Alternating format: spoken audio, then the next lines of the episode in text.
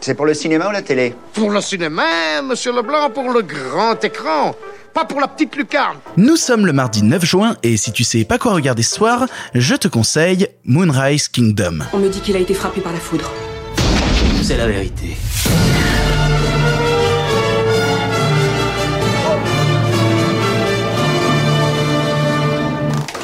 Je vais derrière la maison. En effet, le mardi, c'est le jour des films conseillés pour toute la famille. Et là où certains auraient pu croire que j'allais euh, faire dans cette catégorie seulement des films peut-être en animation, non, c'est faux. Il est possible de montrer à, des jeunes enfants des films d'auteur. Et, je sais que le mot auteur fait peur, mais dans le cas de Wes Anderson, c'est seulement du bonheur. Wes Anderson, t'as déjà entendu son nom, t'as sûrement déjà vu des films de lui parce qu'il a un style qui est ultra reconnaissable. ses films récents, c'est Le Grand Budapest Hotel, L'île aux chiens, mais on pourrait citer aussi La vie aquatique, abordée dans Jane Fantastic Mr. Fox, la famille Tenenbaum. Et en parlant de Fantastic Mr. Fox, pour être tout à fait honnête, j'ai un peu hésité entre celui-ci et Moonrise Kingdom dont je vous parle aujourd'hui.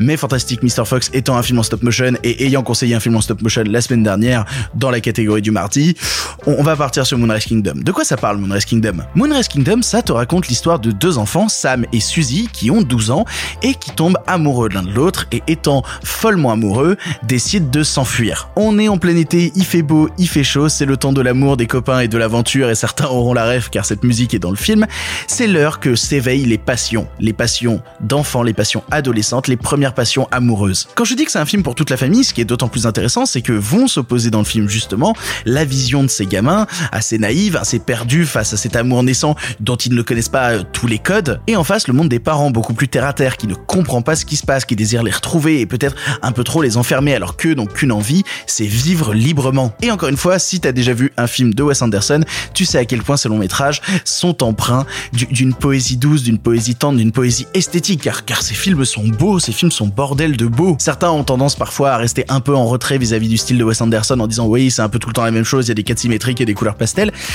Mais en même temps, c'est ce qui fait cet auteur, c'est ce qui fait la patte de ce réalisateur-là, et j'aurais du mal à lui en vouloir parce que, mine de rien, quand je vais voir un Wes Anderson, je m'attends à ces gimmicks-là. Et je pense très sincèrement que c'est un film pour toute la famille. Un film à la fois pour les adultes qui aiment le cinéma, d'ailleurs, Moonrise Kingdom avait fait l'ouverture du 65e Festival de Cannes en 2012, donc c'est un film même pour certains cinéphiles, et en même temps c'est un film pour les enfants qui vont être sensibles à la naïveté des enfants à l'écran, qui vont sentir justement dans cette poésie lancinante quelque chose de beau, quelque chose de touchant, quelque chose de naturel. Il y aura pas besoin en fait de leur expliquer un milliard de fois les sentiments des personnages et de les prendre un peu bah, pour, pour, pour des bêtes. En fait c'est ça le problème du, du cinéma pour enfants actuellement, c'est qu'on prend souvent les, les gamins pour des débiles.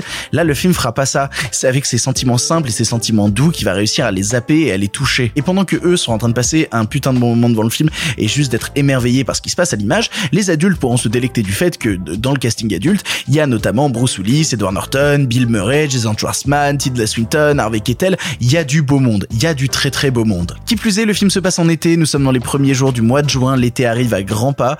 Avec tout ce soleil qui nous entoure, il est temps de se plonger un petit peu dans cet été, dans ses envies de vacances, dans ses envies de partir. Partir pour s'aimer, partir pour se retrouver, partir pour être enfin libre en fait. Et est-ce que c'est pas ça dont on a envie des fois? Juste d'être libre? On est mardi, on est enfermé dans une semaine de boulot, on a envie d'être libre. Surtout que le film est trouvable partout, pour ton information, il est sur toutes les plateformes de VOD. Alors là, je vais pas toutes les citer, mais Orange, TF1 My VOD, Google Play, Film TV, Canal VOD, absolument partout.